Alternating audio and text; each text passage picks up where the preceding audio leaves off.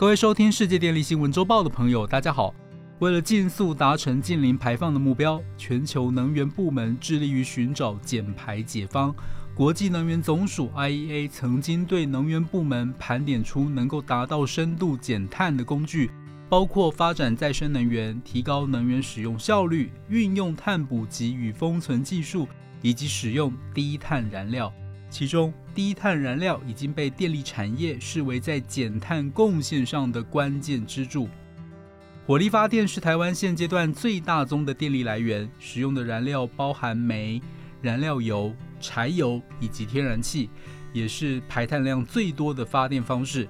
尽管在碳排放和空污排放量的考量下，逐渐采行增气减煤，以降低对燃煤的依赖。但是减碳的速度仍不够快速，当务之急是寻找燃烧后不会产生二氧化碳的替代燃料。而近年最受瞩目的便是将氢气混合在天然气中燃烧的燃气混氢，以及将氨气混合在煤中燃烧的燃煤混氨。氢气要经过加工转换才能产生，但是反应后只会产生水，而不会排放二氧化碳。因此被视为近零碳排的一大解方。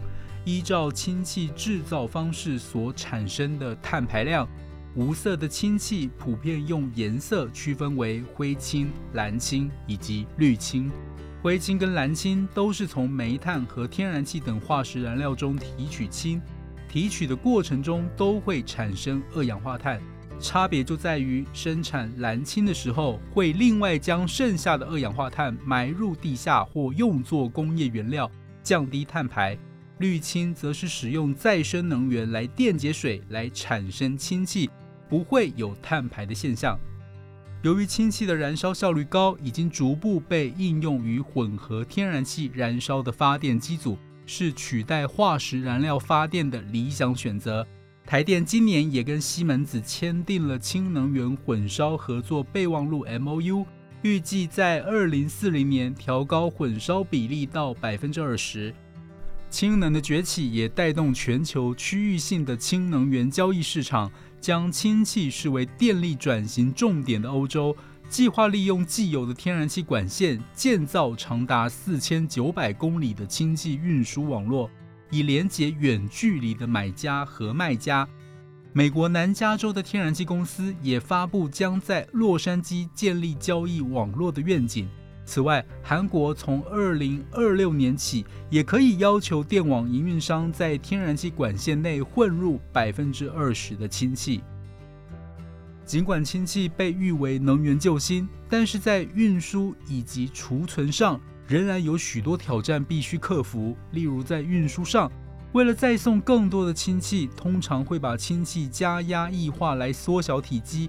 然而，氢液化的温度要达到零下两百五十三度，在维持低温以及持续重复加压下，将造成部分氢气损失以及能耗的增加。此外，氢气具有易燃性，加上它的分子小。容易钻入输送管线或除氢瓶等设备，因此存输上必须采用特殊材料来避免断裂及爆炸的现象。